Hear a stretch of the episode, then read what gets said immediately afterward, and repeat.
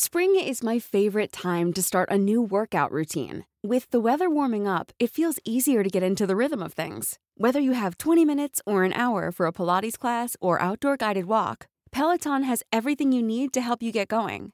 Get a head start on summer and try Peloton risk-free with Peloton Rentals at onepeloton.com slash bike slash rentals.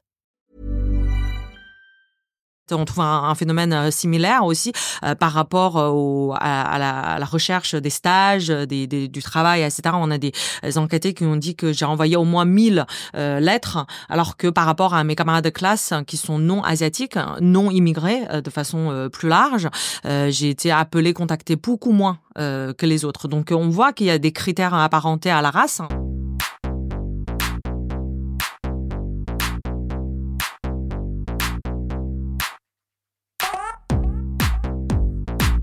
Bonjour Okaya. Bonjour Grace. Vous écoutez le podcast Kif Taras qui saute à pieds joints dans les questions raciales. Ici dans Kif Taras, nous explorons sans complexe les effets des inégalités raciales dans notre société, dans une perspective féministe, écologique et égalitaire dans tous les sens du terme. Aujourd'hui dans Kif Taras, on va parler de mémoire, la mémoire euh, de nos histoires, alors que s'est terminée en février 2024 une exposition pionnière au musée de l'histoire de l'immigration sur euh, les migrations de l'Est et du Sud-Est asiatique en France de 1860 à nos jours. C'est un long titre. La présence sur le territoire français de personnes aux héritages Est et Sud-Est asiatiques n'est pas assez associée à l'histoire de ce pays. Beaucoup parmi le grand public ne sauraient expliquer pourquoi ces liens existent, car ces histoires ont pu manquer hein, dans les livres d'histoire. Et euh, ça renforce un peu cette marginalisation des communautés et les stéréotypes de discrétion et d'invisibilité qui pèsent déjà. Donc porter la mémoire des colonisations, des guerres en Chine et en ex-Indochine, et euh, leur prolongement dans la société française aujourd'hui à travers les revendications d'égalité et de lutte antiraciste, c'est le sujet de cet épisode de Kif Taras. Cet épisode est enregistré grâce au soutien de la SACD. La prise de son, montage, mixage et réalisation sont confiés à Osama Ezaz du média Artisan de l'Esprit qu'on remercie. Et on remercie aussi Alex Camara et son équipe pour la prise de vue. Et donc pour parler de ce sujet, nous avons la joie de recevoir euh, Simeng Wang. Bonjour. Bonjour. Merci d'être avec nous. Tu es euh, sociologue et chargée de recherche au CNRS. Tu es coordinatrice du réseau de recherche migration de l'Asie, de l'Est et du Sud-Est en France.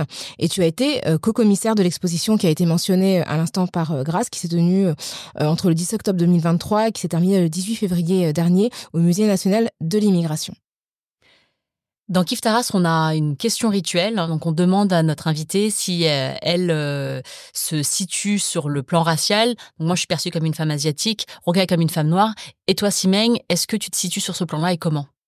Oui, je me définis euh, comme une femme euh, asiatique, hein, euh, sachant que la conscientisation raciale s'est développée chez moi de façon assez tardive sur parce que c'est vraiment en lien avec mon parcours migratoire, sachant que je suis née en Chine, j'ai grandi en Chine et donc dans les années 90 en Chine, bien évidemment il y a toujours des médias, des, des représentations sur la blanchité, sur les personnes étrangères, etc. à la télé, dans les médias etc. Mais au quotidien, euh, je ne croisais pas euh, des masses, hein, des personnes euh, d'origine immigrée en Chine à l'époque. Et donc, les Asiatiques sont majoritaires. Et donc, je pense que cette conscientisation d'être une femme asiatique hein, était vraiment m'est venue progressivement en arrivant en France en, en 2009. Donc, euh, euh, je, je, trouve que c'est vraiment euh, aujourd'hui, ça, ça, fait partie aussi d'un sujet de, de recherche hein, qui est classique hein, sur la sociologie de la race et notamment à travers cette notion de racialisation et aussi de la socialisation raciale. et donc, aujourd'hui, je suis devenue beaucoup plus sensible, je dirais, sur tout ce qui est autour de la hiérarchie raciale, par exemple, dans la société française et, et quand euh, je m'y prends aussi euh, au quotidien. Est-ce qu'il y a un événement particulier qui t'a fait te rendre compte de ce statut que tu pouvais avoir euh, en France? Euh, oui, euh, bah il y a plein de d'épisodes. Par exemple, au départ, quand j'étais venue euh, en France pour la première fois en, en 2009, je comprenais pas pourquoi tout le monde dans la rue, bah tout le monde, c'est un peu exagéré, mais très très fréquemment, les gens me parlaient nirao. parfois il y a des insultes, parfois il y a aussi un peu les dragues. je, effectivement, j'ai découvert aussi tout cet univers du racisme, de racialisation au quotidien, etc. Mmh. moi, ça, moi, je trouve ça, euh, ça m'interpelle, parce que souvent, quand je parle à des personnes euh, chinoises qui ne sont pas nées en France, euh, il y a une forme de c'est comme si des fois elles comprenaient pas ce que les revendications d'égalité et portées par les ce qu'on appelle en sociologie les deuxièmes générations comme moi, c'est-à-dire nées sur le sol français, comme si il y avait ah bah vous ce que vous demandez, bon bah moi ça me concerne pas parce que de toute façon je suis chinoise. Est-ce que toi, tu, en étant chinoise et aujourd'hui française, puisque tu vis en France, donc tu as choisi de, de, de, de vivre ici, euh, est-ce que toi, euh, toi, tu comprends quand même ces, ces, ces revendications Complètement. Euh, ça, ça, ça, fait partie aussi de nos résultats de recherche. Hein, C'est-à-dire que justement, euh, euh, l'effet de génération migratoire pèse très lourdement sur la façon dont un individu se définit racialement et aussi politiquement. C'est-à-dire que, en tout cas spécifique au, au cas de, de personnes d'origine chinoise en France, il y a aussi ce clivage un peu entre droite et gauche. Euh, euh et, euh, d'ailleurs, tout à l'heure, on a beaucoup parlé sur le plan racial, mais même y compris euh, cette conscientisation féminine, c'était aussi d'arriver progressivement. Ça se construit au, fil d'une vie, et, et je pense que c'est aussi en arrivant en France que je suis devenue de plus en plus féministe, et on s'est plus euh, éveillée. Euh, je, suis devenue plus éveillée euh, par rapport à la domination masculine je trouve, qui s'imbrique bien évidemment avec d'autres rapports de, de, de, de, de rapports sociaux de, classe, de genre et de race. Hmm. Donc on l'a dit, tu as été commissaire de l'exposition qui portait sur les immigrations euh, asiatiques euh, mhm. du, de, l'Est et du Sud-Est euh, depuis 1860. Est-ce que tu peux nous dire comment est né ce projet et Qu'est-ce que vous avez euh, voulu raconter exactement et pourquoi 1860 et comment vous avez fait en sorte en fait de rassembler les éléments qui racontent cette histoire qui est très peu souvent euh, racontée? Mmh. Euh, oui, euh, c'est euh, il y, a environ trois ans, j'ai été contactée par le, le, Musée national de l'histoire de l'immigration pour me confier ce, ce, rôle. et donc c'était avec ma co-commissaire, hein, Émilie Canton, qui est conservatrice du patrimoine au musée, qu'on a qu'on a défini ensemble le périmètre à la fois géographique, mais aussi l'apport chronologique et, et, et les, le, le parcours hein, de, de l'exposition, bien évidemment à l'appui d'un comité scientifique scientifique hein, euh, euh, je, je, je, tiens à remercier, donc euh, composé de cinq collègues enseignants-chercheurs et, et, chercheurs, spécialistes des migrations asiatiques en France, mais aussi des empires coloniaux, notamment Pierre Sankaravalou, Liam Ke Luquern, je tiens à les citer, Karen Akoka, Emmanuel Mamong et Adrien Tupuc. Et donc, nous avons décidé de commencer par 1860 parce que, comme vous le savez, euh, euh, c'est c'est le début de, de, de, de, de la colonisation euh, en Cochinchine, en 1862. Et puis, c'est aussi 1860, c'est aussi la fin de la deuxième guerre de l'opium, là où la, les, les, forces militaires françaises et britanniques, et d'ailleurs les, les, les, deux pays ont, aussi bah, déploient une politique d'impérialisme hein, de façon relativement euh, comparables euh, à l'époque. Donc ils ont vraiment forcé euh, la l'ouverture au commerce de l'opium hein, à la Chine et le Japon pareil était contraint de souffrir au commerce international et donc tous ces enjeux géopolitiques et aussi bien évidemment la, volonté de, de l'impérialisme français nous ont fait nous ont convaincus par cette le début d'entamer de, l'exposition à partir de cette date-là parce que effectivement il y a des rapports de force et de la soumission de cette partie d'Asie à la France et aux puissances occidentales. Donc on a décidé de commencer par cette période-là et puis voilà. oui, c'est comme c'est une c'est l'une c'est la première exposition euh, sur euh, ces migrations euh, dans ce musée et je dirais que c'est un sujet que peu de personnes connaissent. moi personnellement, quand j'ai visité le musée national de l'histoire de l'immigration pour la première fois, j'avais regardé l'exposition permanente. Il y avait une photo sur ce qu'on appelait les ce qu'on appelle les boat people, euh, qui représentent donc euh, une famille sur un sur un bateau. Et c'était la seule référence que j'ai vue moi en tant que euh, visiteuse de, de, de, du musée. Et c'est vrai que ça représentait un énorme manque euh, dans ce dans cette institution. Mmh.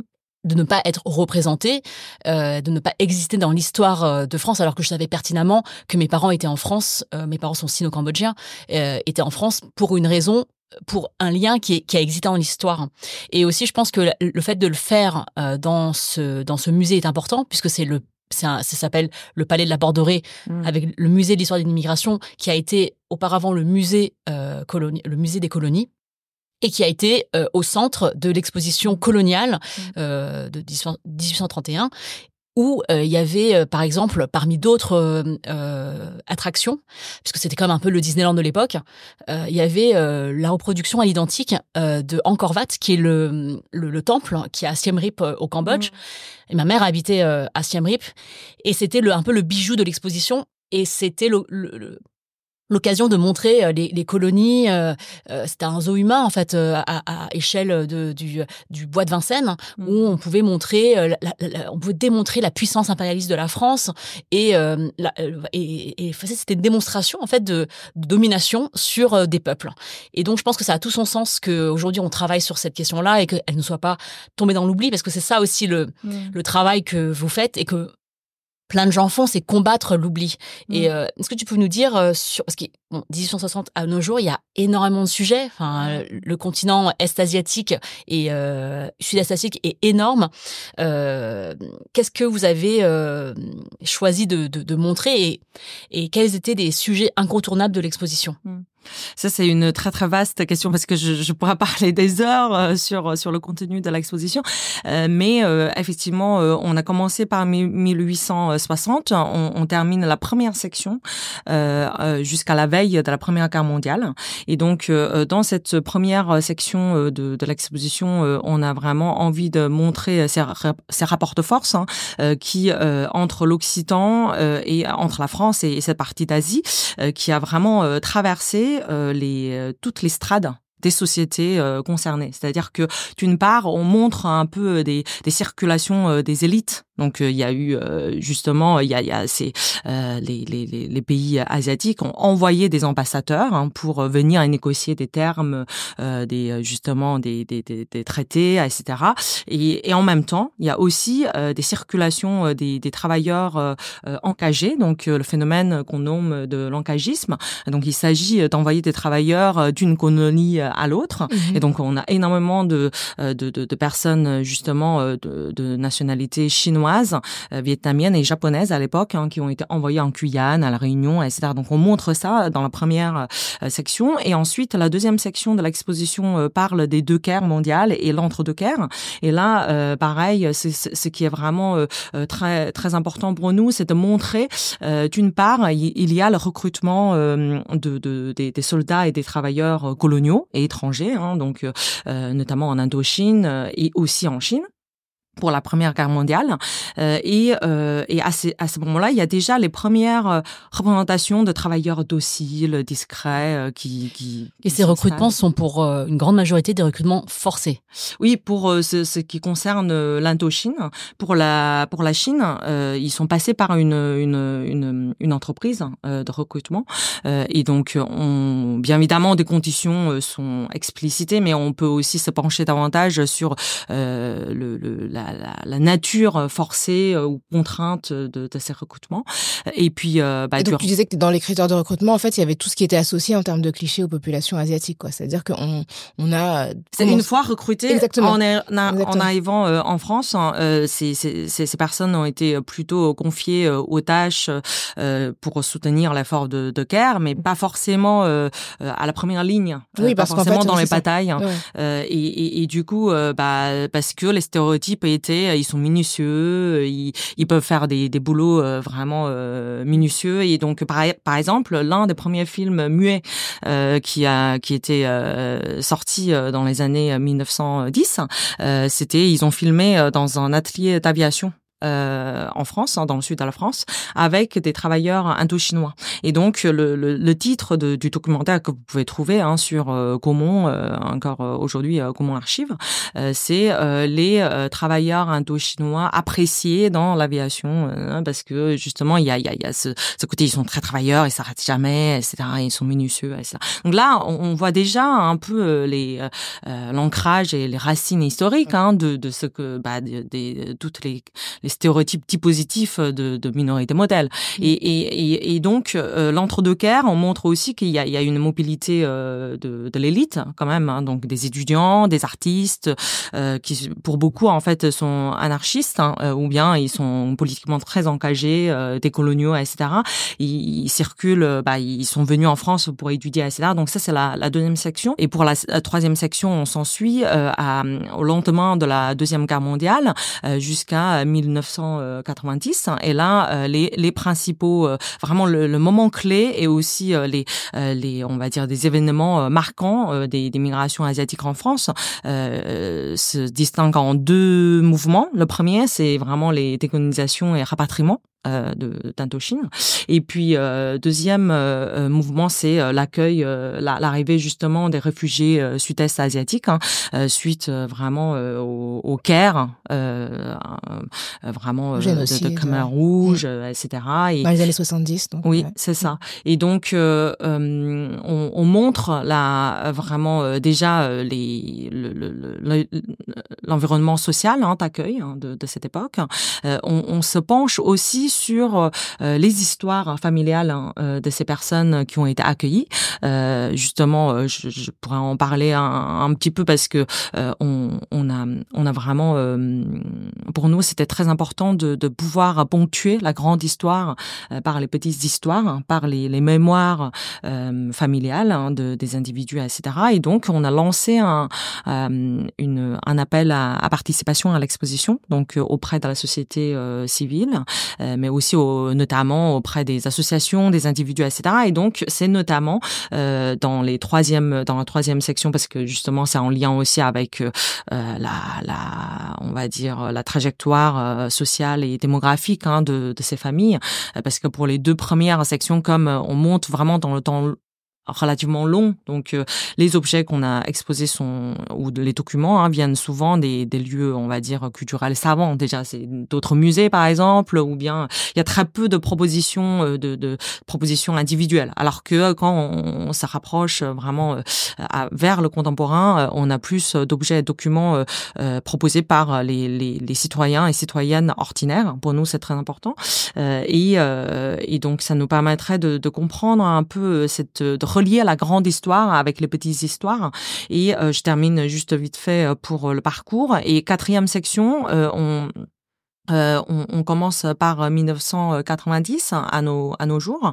Et euh, dans ce dans cette section il y a deux thèmes phares hein. donc le premier thème c'est euh, la diversité euh, la diversification euh, de, des routes migratoires. Donc euh, effectivement on parle davantage des des, des sans-papiers par exemple hein, venus d'Asie parce que il faut aussi situer le, le, le ces, ces, flux migratoires vraiment dans dans l'histoire sociale hein, et politique et économique parce que euh, à partir de 1990, euh, l'Asie, cette partie d'Asie entre davantage dans l'économie mondiale, et donc euh, c'est là où on commence à voir aussi bah, l'usine du monde, par exemple. Et est-ce que ça change la perception des personnes qui immigrent de l'Asie du coup? Parce que c'est vrai que quand tu passes de statut de personne colonisée, mmh. réfugiée, mmh. où l'accueil avait été plutôt bienveillant d'ailleurs des mmh. réfugiés dans les mmh. années 70, à tout à coup un pays qui a potentiellement une économie dynamique ou qui peut être en compétition avec le pays d'immigration, est-ce que ça a changer les stéréotypes. Exactement, ça, ça a participé à forger et puis à euh, complexifier aussi les, les représentations euh, sociales hein, de, de, personnes euh, d'origine asiatique en France. Et, et d'ailleurs, euh, pour nous, euh, pour notre exposition, il est important de, de partir de, de, différents pays de, cette partie d'Asie parce que on, on, pourrait parler parce que pour nous, c'est aussi le processus de racialisation dans la société française qui fait sens. mais mais on voit que c'est à l'intérieur, il y a plein de clivages entre les Vietnamiens, les, les, les Chinois, les Japonais. Il y a, il y a, il y a pas toujours toujours en fait une entente entre ces communautés en, question, etc. Et donc oui, voilà. Du coup, pour revenir à, la quatrième section, il y a il y a il y a cette les différentes routes migratoires. On parle davantage d'étudiants qui sont plutôt issus des, des classes moyennes dans ces pays d'origine, alors que avant, donc avant 1990, c'est surtout en fait très préservé aux classes euh, supérieures et les élites. Hein. Mmh. Euh, et, euh, et puis un, un, deuxième thème, phare de cette quatrième section, c'est c'est sur les relations intergénérationnelles. Hein. donc puisque c'est la, plus, c'est pas la plupart, mais en tout cas la, la, la quantité la plus massive hein, des descendants de migrants asiatiques aujourd'hui qui, qui sont en âge adulte, etc. Ils sont nés plutôt dans, dans les années 80, dans 90, et, et, et donc on parle davantage de de ces initiatives euh, donc euh, menées par les descendants et descendantes pour travailler sur leur euh, mémoire familiale et aussi pour revendiquer leur leur engagement politique, etc. Et puis l'exposition se termine avec une cinquième et dernière section qui est transversale. Là, on dans cette section, on a décidé de tirer le le fil à travers le temps pour pour travailler sur cette question de stéréotypes, de représentation euh, du racisme et de promotion de, représentation euh, des Asiatiques en France. Et là, euh, on, commence par justement tous ces images exotisant de, de, l'extrême-orient euh, dès la deuxième moitié du 19e siècle. Justement, en parlant du, Covid, euh, tu, euh, tu en parles dans, ton, dans tes travaux. Tu as notamment euh, dirigé un ouvrage collectif qui parle de ce sujet-là, de la manière dont l'arrivée de la pandémie a affecté la perception des personnes d'origine asiatique et d'origine chinoise en particulier en France, mais aussi dans le monde, et comment ces personnes-là ont vécu cette perception raciste en fait de la majorité de la population.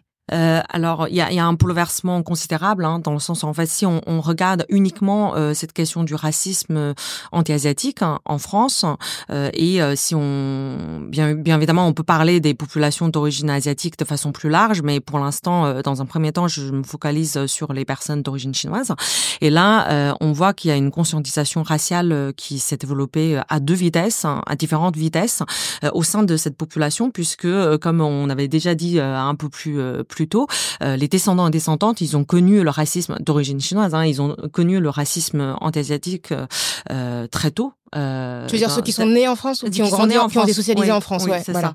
Et euh, en fait, notre enquête euh, Rectasi, qui est soutenue par euh, la défense des droits, défense des droits, a bien montré que bah, les enfants de, de, de, migrants asiatiques, hein, de façon générale, euh, ils connaissent très très tôt le racisme anti-asiatique. Hein. Euh, là, parmi nos, on a une trentaine de d'enquêtés. on, on, a vraiment proposé des entretiens biographiques, hein, donc c'est très long. Parfois, on parle 4 heures, 5 avec un même euh, invité, même euh, pas invité, mais avec euh, avec un, un interviewé, une personne interviewée, et la personne nous raconte tout, tous ces vécus euh, du racisme dans, dans sa vie quoi. Et, et donc euh, il y a une enquêtée euh, la, en tout cas la, la, personne qui a connu le racisme anti-asiatique à l'âge le, le, plus jeune c'est c'est c'est une c'est une une fille qui était encore à l'école élémentaire et donc elle a elle a été confondue avec un, une autre étudiante d'origine asiatique pendant euh, toute sa scolarité de l'école euh, élémentaire euh, de la part de sa maîtresse. Donc euh, c'était la même personne. La même personne. D'accord. Donc, donc chaque fois, par exemple, elle s'appelle, je sais pas, je dis n'importe quoi, elle s'appelle Émilie, mais elle s'est fait appeler euh, Jade, pas Jade, hein, mais un autre prénom parce que Jade c'est un peu trop particulier, mais, mais en tout cas, bon bref. Et mais je suis désolée, mais moi, mon fils, il est, il est au collège et il y a deux autres asiatiques dans sa classe et et il y a des profs qui les confondent et il y a une autre maman asiatique qui m'a dit j'espère qu'ils confondent pas les notes. parce qu'en fait, c'est une crainte qu'on peut avoir hein, mm. euh, sur les euh, sur, les, euh, les, appréciations, les appréciations de comportement en fait, parce bah que si tu confonds nos enfants, je pense qu'il va y avoir quelqu'un de turbulent. Tu vois, si lui il est très sage, on le confond avec les. Bref, donc, ce, n'est pas que dans les années 80-90, c'est que ça, ça peut encore exister aujourd'hui. Oui. Et c'est très difficile à prouver en fait parce que ton fils il te le dit. Et après comment tu comment tu vas écrire le mot dans le carnet? Oui, c'est ça. Mon fils n'est pas euh, un tel. Il ne s'appelle pas Alex. Voilà. Non, mais c'est Ouais, c'est ça. le- Oui, c'est ça. Ouais. Et, euh, et donc, euh, oui. Et du coup, pour revenir un peu sur la, les descendants, euh, comme ils sont déjà conscientisés, euh, pour la plupart, hein, on va dire, il y a quand même des gens qui sont un peu dans un déni du racisme. Ça peut arriver aussi. Je peux en développer euh, plus tard à partir de nos matériaux. Euh, mais euh, de façon différente euh, aux, aux descendants, les primo-arrivants, euh, ils ont notamment les primo-arrivants jeunes, jeunes primo-arrivants, en tout cas les gens qui sont venus pour des études supérieures, ils sont qualifiés, etc. Ils ont grandi en Chine un peu comme moi, mais peut-être plus jeunes que moi. Euh, ils ont découvert en fait le racisme en arrivant en France, parce que en Chine, effectivement, euh, le racisme anti-asiatique euh, n'existe pas, parce que euh, on peut dire qu'il y a des, des, des, des formes de euh, envers telle ou telle population issue d'une région, par exemple, de, de la Chine ou de l'Asie, mais euh, mais euh, parce que les asiatiques sont majoritaires dans leur pays d'origine. Et donc euh, certains, ils, ils se sont conscientisés avec le, la pandémie. Avant la, pandémie, certaines de ces personnes qui sont hautement qualifiées, euh, qui euh, pour beaucoup, hein, euh, qui postent dans la finance euh, ou euh, en tout cas c'est plutôt des élites économiques, hein, parce que pour moi c'est très important aussi de, de, de, de, de, de regarder euh, vraiment de près les propriétés sociales de chaque individu. C'est pas parce qu'on a tous fait des écoles universitaires ou on a reçu des, des études supérieures qu'on on a les mêmes engagements politiques ou on a les mêmes euh, capitaux sociaux, etc., euh, économiques euh, versus euh, versus euh, culturels. Et donc euh, pour ces élites économiques hein, euh, primo-arrivantes euh, nées en Chine, euh, ils habitent, comme vous pouvez constater, euh, ils habitent pas du tout à Aubervilliers. Ils vont jamais euh, choisir leur logement euh, dans, dans, le 9-3. Ils habitent euh, plutôt euh, vers Neuilly, dans le 16e, dans le, dans le 8e, etc. Ils bossent aussi dans ces quartiers. Donc, euh, euh, même toutes les manifestations euh, de, autour du décès de Zhang Chaoling, de Liu Xiaoyao euh, en, en 2016, en 2017, ils, ils n'étaient pas forcément au courant. Xiao Yaoliu est mort dans le 19e arrondissement de Paris. Mmh, C'est un quartier populaire aussi, donc c'est Oui. important de le, Oui. de le préciser. Quoi. Il est mort des suites d'une intervention policière. Ouais, voilà. Donc ils se sentaient pas concernés. Donc ce sont des gens qui sont dans des quartiers parce que Neuilly, le 16e, le 8e, pour les gens qui sont pas à Paris, c'est l'Ouest parisien. Donc ce sont des quartiers extrêmement historiquement bourgeois et encore bourgeois aujourd'hui.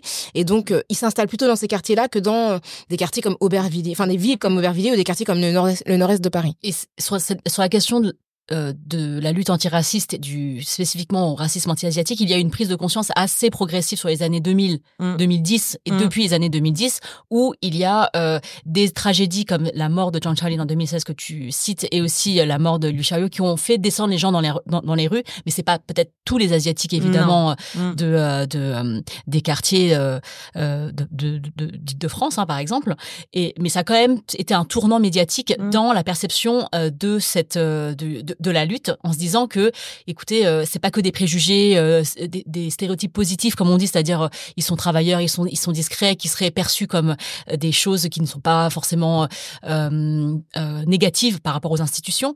Mais euh, que ces préjugés peuvent donner lieu à la mort et c'est ça qui a créé un tournant euh, dans Mhm. les esprits du grand public et ensuite la pandémie comme tu dis qui a euh, mobilisé donc une grande partie des personnes asiatiques qui ne auparavant ne sentaient pas concernées Mm. par euh, les violences policières ou les euh, Mm. euh, les préjugés dans la rue dans l'espace public se sont tout d'un coup dit attendons attention maintenant on est des virus sur pattes potentiels et Mm. on peut être rejeté des, des, des transports des taxis et même au sein de nos, nos, nos propres lieux de confort comme euh, le travail, comme euh, voilà, et, et ça qui a créé une vraie euh, une vraie progression et une, une prise de conscience à, à, la- à la fois dans la société française et aussi dans les communautés asiatiques, Mm. est-asiatiques. Mm. Et, et je pense que moi je voudrais quand même souligner la, la puissance dans cette euh, dans ce processus du mythe de la minorité modèle. Euh, ça veut dire quoi? Ça veut dire qu'en fait, si vous- si vous vous tenez bien, vous serez les prochains à être blancs. C'est ça que ça veut dire en fait la minorité modèle. Mm. Ça veut dire tu seras deuxième sur la liste.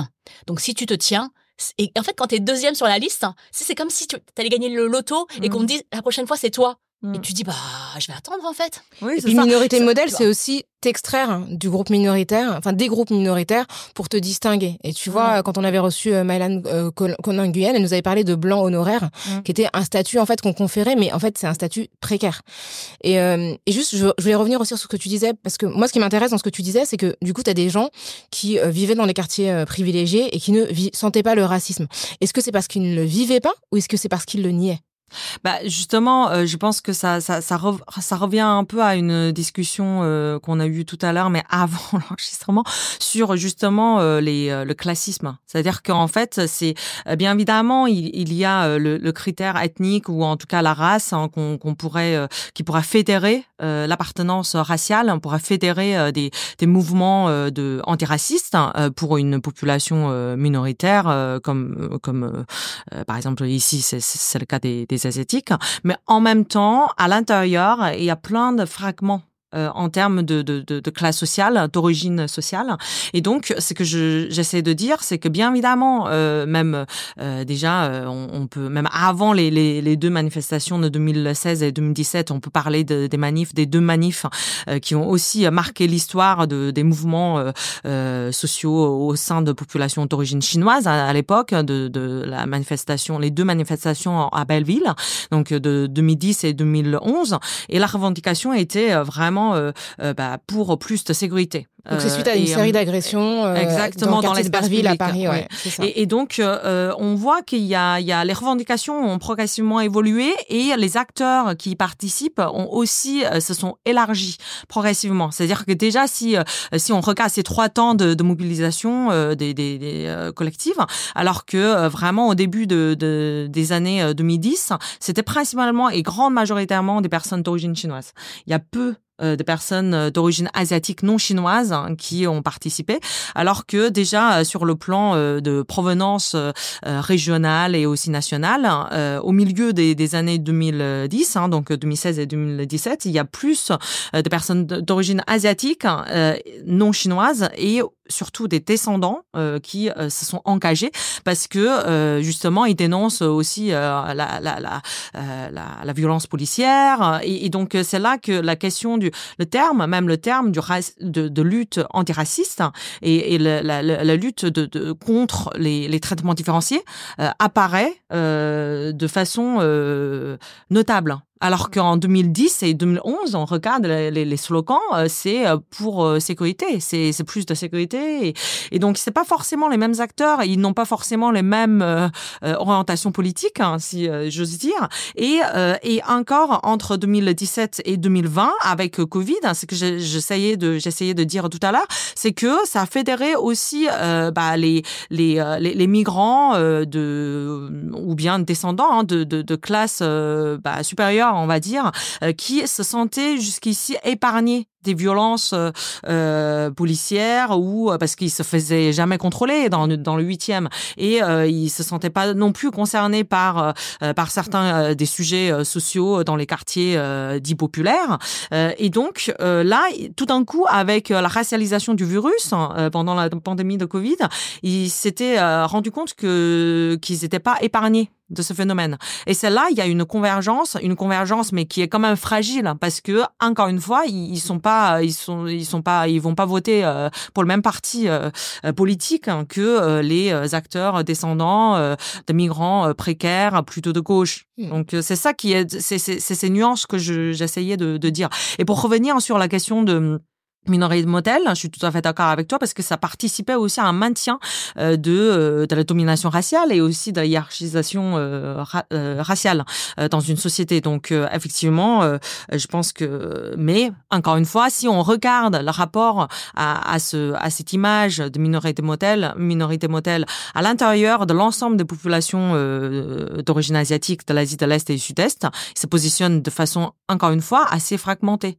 Parce qu'il y en a certains qui se contentaient de, de, de, ce, de ce stéréotype positif parce que, voilà, ils se considéraient euh, comme des blancs et des blanches, euh, etc. Mais, mais les autres, ils vont plutôt dénoncer, avoir une approche plutôt globale et structurelle de lutte. Donc ça, c'est très... Euh, il faut vraiment des étudier et le dire.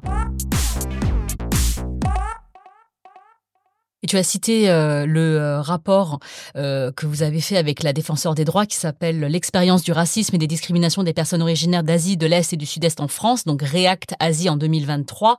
Euh, je pense qu'on va terminer là-dessus. dans ce rapport, donc c'est c'est il y a notamment un, un, une, un comment on appelle ça, un, tableau, non, un, un tableau euh, de, euh, des, des expériences euh, qui ont été racontées par ces personnes que sur lesquelles vous avez enquêté.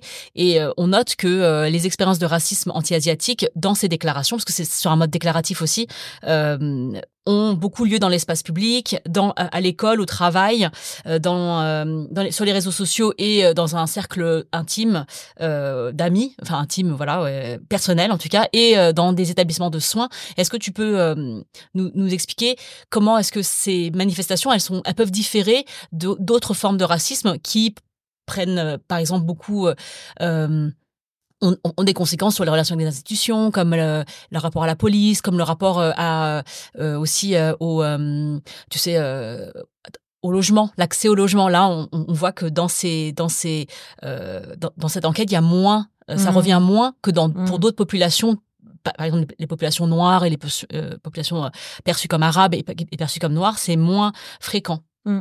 Oui, euh, déjà, je, je tiens à, à, souligner euh, la nature qualitative hein, de cette enquête Ractasi. Il s'agit pas des, des, chiffres statistiques et on peut pas chiffrer euh, avec des données quantitatives sur ces questions. Je, je, tiens aussi à dire que on a aussi des témoignages de, de discrimination dans l'accès au logement de la part des, de ces enquêtés. mais c'est vrai que la spécificité de notre enquête Ractasi, on a décidé vraiment de nous focaliser sur les, les personnes qualifiées, c'est-à-dire qu'ils ont au moins euh, diplômés et qualifiés, ils ont au moins un, niveau d'éducation de bac plus 3. On a décidé ça parce que euh, la plupart des, des travaux, euh, en tout cas euh, précédents, euh, qui s'intéressent au racisme anti-asiatique ou des discriminations, ils se sont penchés vraiment sur les, les classes populaires. Nous, on a envie de dégager, de voir est-ce qu'il y a des spécificités à, à, ces personnes diplômées, parce que souvent il y a ce mythe comme quoi quand on est éduqué, quand on est on est épargné de, de, de ce phénomène, alors que notre étude a montré que pas du tout. Et, et j'imagine que si on compare les populations étudiée par Ratazzi par rapport aux autres, donc euh, de working class, etc. Euh, ils, ont sans doute moins de difficultés à, à trouver un logement, mais néanmoins, parmi nos trentaines de d'enquêtés, il y a quand même plusieurs personnes qui ont rapporté leur expérience d'avoir euh, contacté euh, les propriétaires ou les agences immobilières et ils n'ont pas été retenus ou bien ils n'ont jamais trouvé, ils n'ont jamais été rappelés par par ces agents immobiliers, etc. C'est la même chose que c'est la même chose. En fait, on trouve un, phénomène similaire aussi par rapport au, à, la, à la recherche des stages euh, des, du travail, etc. On a des enquêtés qui ont dit que j'ai envoyé au moins 1000 euh, lettres, alors que par rapport à mes camarades de classe qui sont non asiatiques, non immigrés euh, de façon plus large, j'ai été appelée, contactée beaucoup moins euh, que les autres. Donc on voit qu'il y a des critères apparentés à la race, hein, donc euh, comme le patronyme, euh, parce que mine de rien sur un CV c'est quand même le nom de famille hein, qui mm. voilà qui qui fait qui, qui, fait deviner aux, aux, personnes que voilà ces personnes pourraient avoir une, une descendance immigrée, etc. Et, et, par exemple dans dans, dans il y a le cas d'une personne qui explique qu'elle est française, qu'elle a toujours vécu en France et que son CV montre qu'elle a été scolarisée en France. Et en fait, quand on la contacte, on lui demande si elle parle français. Exact. Et ça a l'air d'être un trait qui revient quand même assez souvent pour les personnes d'origine asiatique. En fait, on doute du fait même qu'elle soit française mm. et qu'elle sache s'exprimer en français, mm. alors que là, c'était évident qu'elle était française. Et par ailleurs, il y a aussi euh, un autre phénomène qui est spécifique aux, diplômés, euh, en tout cas dans leur vécu euh, du racisme asiatique, c'est les assignations ethniques des tâches. C'est-à-dire que on a une enquêtée qui a fait une école de MBA, un diplôme de MBA, et donc elle cherche bien évidemment quand sur le marché du travail plutôt des, des jobs qui correspondaient à, à son niveau de diplôme, donc plutôt des, des, des postes de cadre, de management, etc. Et euh, bah, à chaque fois quand elle, elle, arrive en entretien, euh, les gens euh, bah, lui proposent des, des boulots de vendeuse en disant que bah, vous êtes d'origine asiatique, vous maîtrisez. Elle est née en plus, elle est de nationalité états-unienne et française parce que mais d'origine taïwanaise. Donc elle parle trois langues parfaitement, mandarin, anglais et français. Et donc on lui a dit que bah du coup vous pouvez mettre comme si le, les compétences culturelles masquaient, masquent complètement les compétences professionnelles quoi. Et on est disqualifié parce que on a on a une apparence, on a une, une maîtrise des compétences culturelles et linguistiques.